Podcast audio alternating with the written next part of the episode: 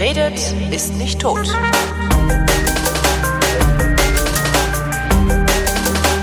Willkommen zum Geschichtsunterricht einer Koproduktion von DLF Nova und Vrindt und aus Köln vom DLF zugeschaltet ist wie immer Matthias von Hellfeld. Hallo Matthias. Ich grüße dich. Thema heute 60 Jahre Nordirland-Konflikt. Gibt's den eigentlich noch, den Konflikt? Ähm, ja, äh, würde ich schon sagen, obwohl er ja im Moment durch das Belfast-Abkommen oder das, den, das Abkommen von Ostern 1998 äh, tatsächlich, ich sag mal, befriedet ist. Ähm, aber wir wissen alle, der Brite als solcher hat entschlossen, hat sich entschlossen, die Europäische Union zu verlassen und hat sich damit massive Probleme eingehandelt. Und eines seiner massivsten Probleme ist die Frage, wie gehen wir denn jetzt eigentlich mit Nordirland und der Republik Irland um? Weil seit diesem Abkommen von Ostern 1998 ist die Grenze zwischen diesen beiden Teilen Irlands ähm, im Prinzip aufgehoben. Eine grüne so, Grenze sozusagen. Eine grüne Grenze und das ist für die Menschen ein Segen und hat den ganzen Konflikt naja, ich sag mal, jedenfalls friedlich gemacht. Das ist jetzt nicht so, dass die sich alle auf einmal lieben, aber ähm, er ist auf jeden Fall von Mord und Totschlag weg und hat ähm, entsprechend ja dafür gesorgt, dass also ähm, man da vernünftig wieder leben kann. Was so. war denn davor? Ja, davor. Also wo kommt der so, überhaupt her, der Konflikt? Ja. Das, du hattest das, glaube ich, schon mal irgendwann erzählt, aber ich verstehe naja, es ehrlich haben, gesagt immer noch nicht. Ja, wir, das, wir hatten mal das anglo-irische Abkommen ja, gemacht, genau. Ja. Das ist äh, 1921 gewesen. Ähm, da wurde die Insel aufgeteilt, aber die, die Geschichte geht natürlich schon sehr viel früher los. Also na, erstmal war es natürlich klar, war Irland eine gemeinsame, schöne, große Insel. Mhm. Und ähm, diese Insel ähm, hatte natürlich eine lange Geschichte, die können wir jetzt hier nicht komplett erzählen, weil das wäre nochmal eine dritte dritte, vierte, fünfte, sechste Sendung. Sie ist sehr alt. Wer jemals in Irland war und die Ruinen sieht, genau. weiß, dass sie sehr alt ist. Ja. Genau, aber sie haben eben einen großen und wirkmächtigen Nachbarn gehabt, nämlich die Engländer. Und die Engländer, nachdem sie sich wiederum von ihrer Fremdherrschaft äh, befreit haben, durch die Wikinger zum Beispiel, haben also begonnen, ähm, sich über die Welt auszubreiten und eben versucht, das British Empire zu bilden. Und dieses British Empire, äh, die, die Heranbildung dieses Gebildes hat natürlich eine lange Zeit gedauert und hat zunächst einmal in der unmittelbaren Umgebung angefangen. Also ich sage mal Schottland, Wales und Irland. Und Irland kam eben 1541 ähm, zum britischen Königreich. Und damit war die Insel ähm, natürlich in fortan abhängig von den Entscheidungen einer wie auch immer gearteten Regierung in London. Mhm.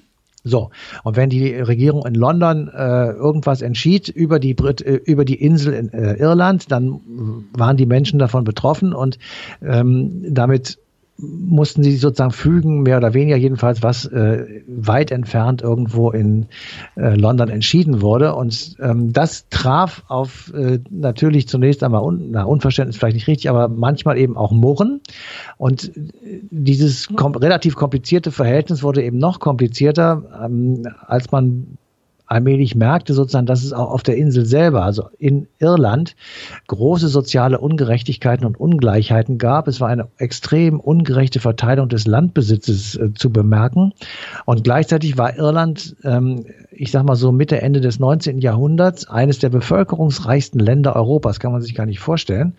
Aber es war eben so. Und ähm, so mal eine Zahl, die wir gefunden haben oder die, äh, bei der Recherche ist 1876 gehörten etwa 70 Prozent des Grund und Bodens der Insel, weniger als 2000 Menschen. Oh. Gleichzeitig. Ist wie heute. Gab es, gab, gleichzeitig gab es, gleichzeitig gab es drei Millionen Pächter und Landarbeit, äh, Landarbeiter, die nur ganz wenig Land zur Verfügung hatten. So. Mhm. Und da kannst du dran sehen, also auch Grundregel sozusagen, das kann man, da kann man die ganze Menschheitsgeschichte dran aufdröseln. Das hat auch Marx ja zum Teil gemacht. Soziale Ungleichheiten führen zu Stress und zwar unabwendbar, weil, ja. weil die Menschen das einfach nicht ertragen. Und das ist auch richtig so, dass es derart, derartige Ungleichgewichte gibt. Und die Regierung in London hat das gesehen, aber nicht dafür ein, sich sozusagen eingesetzt, dass das äh, äh, verändert, dass sich das verändert. Und damit war der erste Keil sozusagen in die Bevölkerung getrieben, nämlich die einen, die sagten, wir müssen uns von diesen Idioten in London lossagen, weil die nichts dafür tun, dass diese Lage, unter der wir zu leiden haben, sich ändert. Hm. Ja, und die anderen haben gesagt, nein, wir wollen, dass es so bleibt. Also wir müssen unbedingt bei der Union bleiben. Daraus erwuchs sich dann über die relativ kurze Zeit, also sagen wir die nächsten 50 Jahre, so ab Mitte des 19. Jahrhunderts bis zum Beginn des 20 äh, so eine Zweiteilung. Die einen waren die Unionisten, mhm. also das waren diejenigen, die sagten, ich will mit England zusammenbleiben, und die anderen waren die irischen Republikaner, kann man vielleicht sagen, also Republikanismus, wenn es diesen Begriff gibt. Ähm, also die wollten eine, nennen wir sie mal eigenständige Republik Irland, jedenfalls außerhalb des Vereinigten Königreichs. Ja. So, und das ist eine der Grundlinien des Konfliktes, der jetzt zwischen Nordirland und der Republik Irland lange Zeit verlaufen ist. Und der zweite Konflikt war wie immer religiös. So, und da ist auch relativ einfach zu erklären, weil die Engländer waren und sind ähm, organisiert in der Church of England. Mhm. Diese Church of England war an den Anfängen relativ katholisch, wurde dann aber im Laufe der Zeit mehr und mehr ich sag mal, protestantisch. Das ist jetzt etwas. Ähm, innerer Protestantismus, ohne Protestanten ja, zu sein. So, ja, ne? es ja, ist jetzt ein bisschen flapsig ausgedrückt, ja. aber da, wir wollen uns jetzt hier nicht in, in die äh, in Extenso betreiben. Also die, ähm, wir haben also äh, Unionisten und Republikaner, wir haben Katholiken und Protestanten, sage ich einmal. Jetzt auch logisch, die Anhänger der Union, also die, die für den Zusammenhalt mit England waren, die befürworten damit natürlich auch automatisch die englische Staatskirche, waren also eher protestantisch. Mhm währenddessen die Republikaner eher zum Katholizismus tendierten. Und das ist auch heute noch so. Also in der Republik Irland von heute bekennen sich knapp 80 Prozent zum Katholizismus. In Nordirland wo ist es mittlerweile ausgeglichen. Da kommen ungefähr beide auf den gleichen Wert von etwa 40 Prozent, also Katholiken und Protestanten. So, und damit hast du diese beiden Grundkonflikte und hast auch klar, Irland alleine kann diesen Konflikt nicht lösen weil ein Teil des Konfliktes zu England tendiert. Also muss England, in diesem Falle 10 Downing Street, sich in irgendeiner Form verhalten. Sie müssen irgendetwas tun, mhm. ähm, um ihre Leute, ich sag mal, entweder zum ähm, zur Vereinigung mit den Republikanern zu überreden oder ähm, was weiß ich, die ganze Insel zu besetzen, wie auch immer. Sie müssen irgendetwas tun. Und das ist natürlich ein extrem komplizierter Vorgang, der, wenn du dir jetzt mal das 20. Jahrhundert vorstellst, so zwischen 1920 und 60, natürlich auch ein Teil des, der Weltpolitik war. Ja. Also äh, was ist, was mit Irland ist, überleg dir mal, wie die geografisch liegen und wie wichtig da diese Insel ist, ähm, war natürlich immer sozusagen eine, ja, äh, auch eine, eine Entscheidung von Weltbedeutung.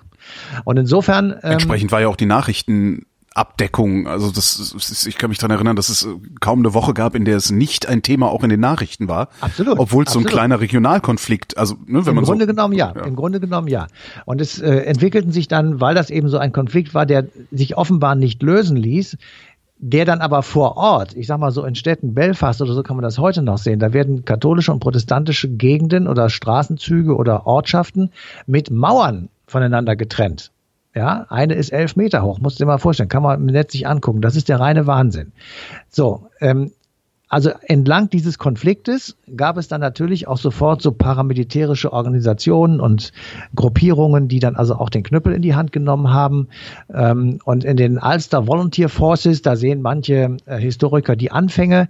Das waren äh, paramilitärische Protestant, es war eine paramilitärische protestantische Organisation, mhm. die verübte Anschläge auf äh, katholische Geschäfte oder katholische Gegenden, ähm, schmierte Hetzparolen an die Hauswände und äh, damit war klar, dass der Konflikt natürlich äh, immer weiter eskaliert, denn die katholische Bevölkerung ließ sich das natürlich nicht gefallen und so gab es dann sozusagen Aktion und Reaktion und daraus wurde dann das, was wir lange Zeit als den Nordirland-Konflikt bezeichnet haben.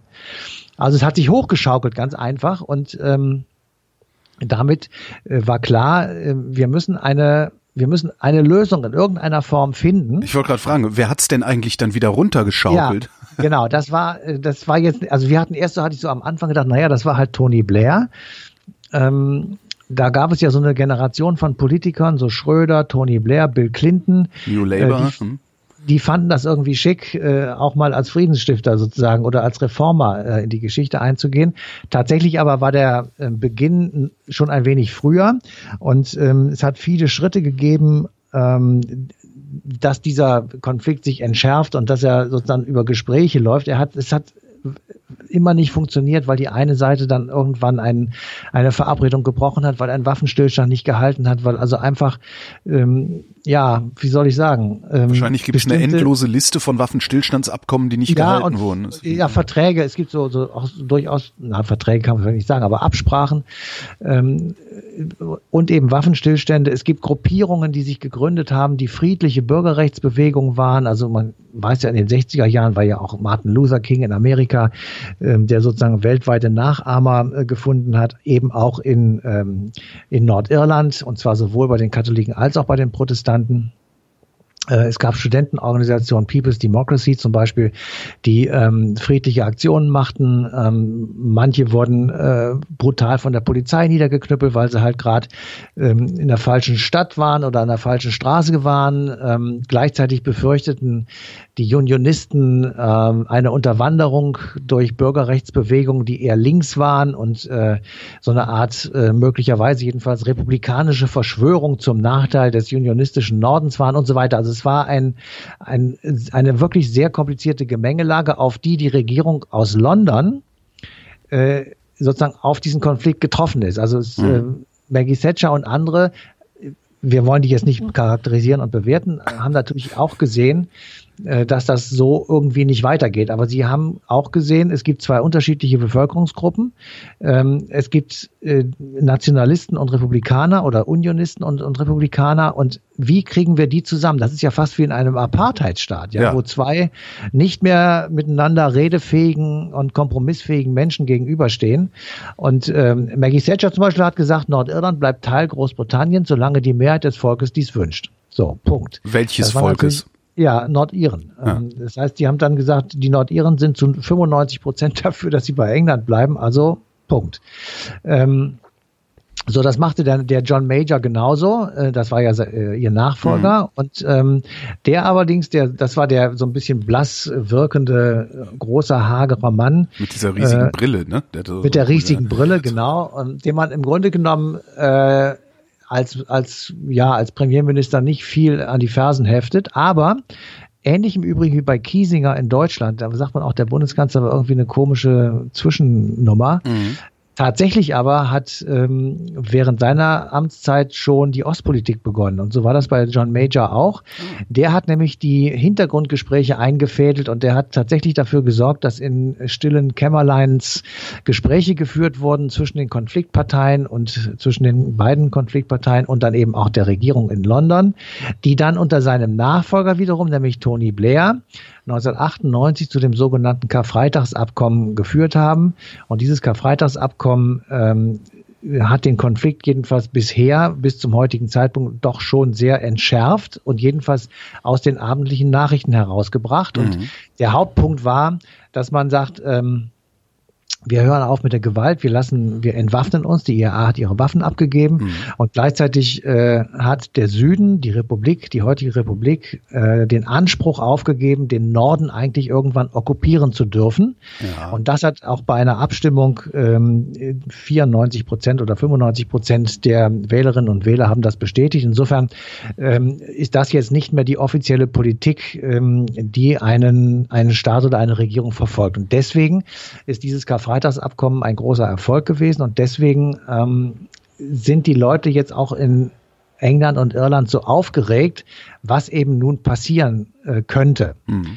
So, und, Zumal das äh, ja auch mittlerweile, ähm, also ich war selber noch nicht in Nordirland, aber äh, Freunde, die da waren äh, und die sowohl Nordirland als auch die Republik kennen, äh, sagen, das sind halt mittlerweile zwei unterschiedliche Länder. Die haben nichts mehr miteinander zu tun. Die, die, die, die, ja, die gesamte ökonomische Struktur ist auch völlig anders. Also ja, ist halt, das glaube ich auch. Das mhm. kürz, am, am kürzesten ausgerückt hat so eine Freundin, die sagte, äh, naja, Nordirland ist halt neoliberal und die Republik nicht. Das ja, fand ich genau. irgendwie ganz treffend.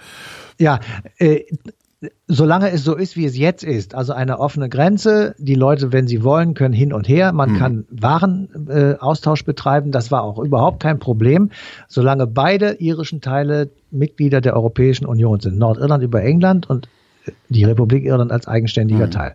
Solange war das kein Problem und jetzt äh, meine meine persönliche private Meinung äh, ist, daran wird der Brexit scheitern. Ähm, die, die Grenze zwischen Irland und äh, zwischen Nord- und Südirland ist, ähm, die muss offen bleiben und gleichzeitig zu sein. Das ist dummes Zeug. Und insofern ähm, haben wir natürlich in der Sendung auch überlegt, wie geht das jetzt eigentlich weiter? Und dazu haben wir jemanden gefragt, der sich äh, damit wissenschaftlich beschäftigt. Sie hat ihre Doktorarbeit darüber geschrieben. Das war nämlich Mat Nadja Maurer.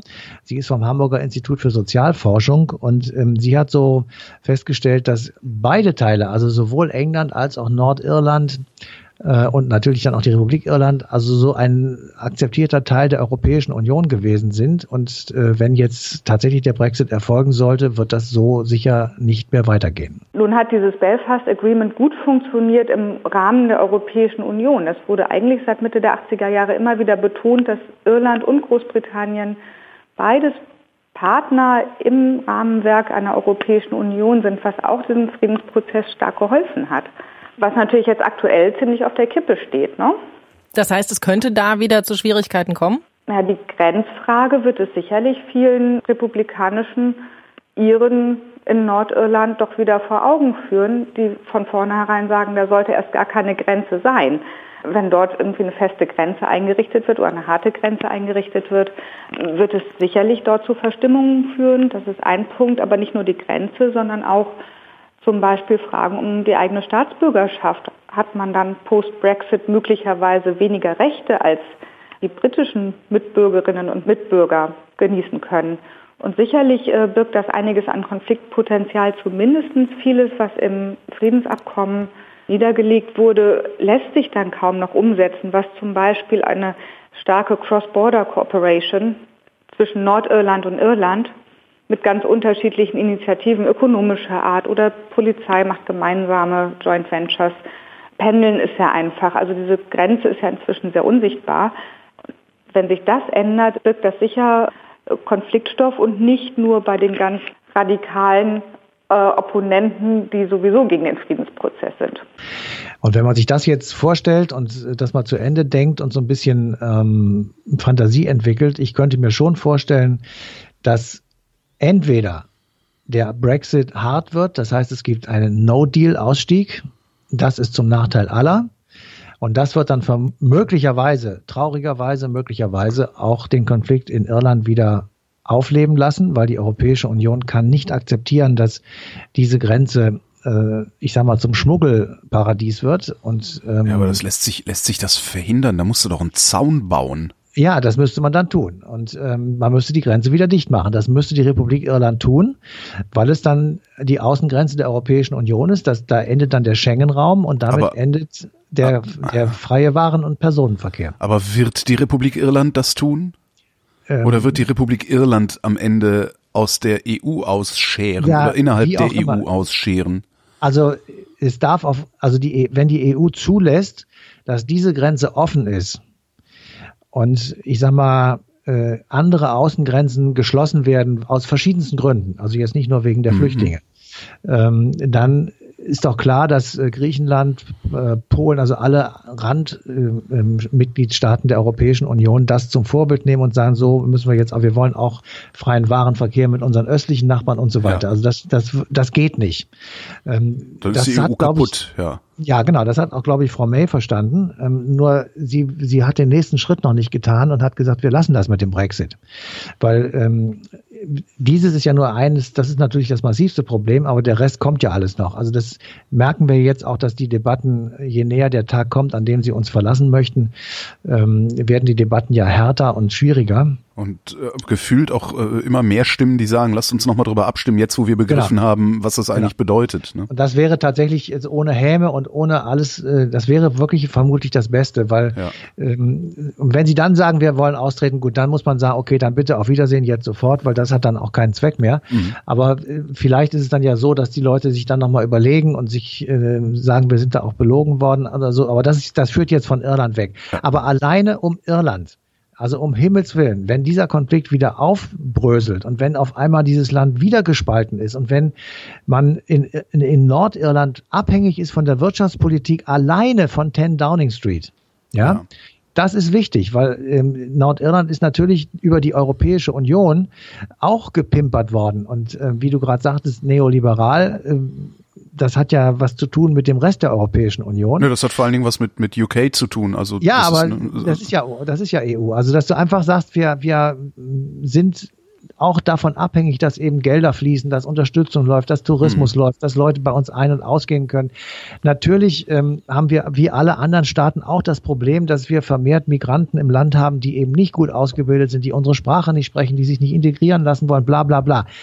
Ja, das Problem gibt es. Aber wir, wir profitieren ja auch sehr von äh, allerlei Dingen, die die Europäische Union für uns alle eben garantiert. Und das gilt natürlich auch für Nordirland. Weißt du, ob es in Nordirland Bestrebungen gibt, das, das United Kingdom zu verlassen? Weil das würde natürlich das Problem auf einen Schlag lösen. Wenn die Nordiren sagen würden, okay, wir machen das nicht mehr mit, wir gehen jetzt zur Republik Irland, dann wäre die Grenze kein Problem mehr, weil es sie nicht mehr gäbe. Ja, das wäre, also die haben sich ja dagegen ausgesprochen, äh, die Europäische Union zu verlassen mit 56 Prozent ungefähr. Das reicht insofern, nicht, ja ähm, gibt es eine knappe, sagen wir mal, aber schon eine deutliche Mehrheit dafür, in der Europäischen Union zu verbleiben. Ich aber finde ja Einspruch. Ich finde ja nicht, dass 56 Prozent eine hinreichende Mehrheit für eine so schwerwiegende Entscheidung sein kann. Ja, aber sind, das fand ich ja beim Brexit selbst schon. Das waren ja sogar, glaube ich, nur 53 Prozent, die dafür nee, waren. Nee, viel weniger. 51, sowieso. Also oh es war eine knappe, knappe ja. Entscheidung. Aber Entscheidung ist Entscheidung. Und da kann man jetzt, äh, also eine Stimme Mehrheit reicht. Das hat auch Adenauer ja. zur ersten Kanzlerschaft gereicht. Also mhm. insofern äh, das muss man dann schon akzeptieren. Aber hm, ich sag mal, das ist schon ein eindeutiges Ergebnis. Auf der anderen Seite wüsste ich nicht, dass ähm, die Nordiren den Konflikt sozusagen auf sich nehmen und zu sagen, wir verlassen äh, das United Kingdom. Überlegt ihr mal, die Schotten haben das auch gemacht, die sind auch gegen den Brexit. Ja. Und was das dann bedeuten würde, also dann würde ja das gesamte äh, United Kingdom würde auseinanderfliegen und sich noch auf, äh, sagen wir, zwei Drittel beschränken, weil dann wäre Nordirland weg und Schottland würde folgen. Mhm. Und das wird die Regierung in London auf keinen Fall zulassen. Das, ist, äh, das kann ich mir nicht vorstellen. Aber was Insofern, würden Sie machen wollen, wenn die Nordiren sagen, ey, sorry, wir haben keinen Bock darauf, dass hier das, dass, dass hier die bewaffneten Kämpfe, dass die Anschläge, das ist war ja Jahrzehnte Terrorismus, dass das alles weitergeht. Wir haben da keinen ja, Bock drauf. Wir gehen lieber zur Republik.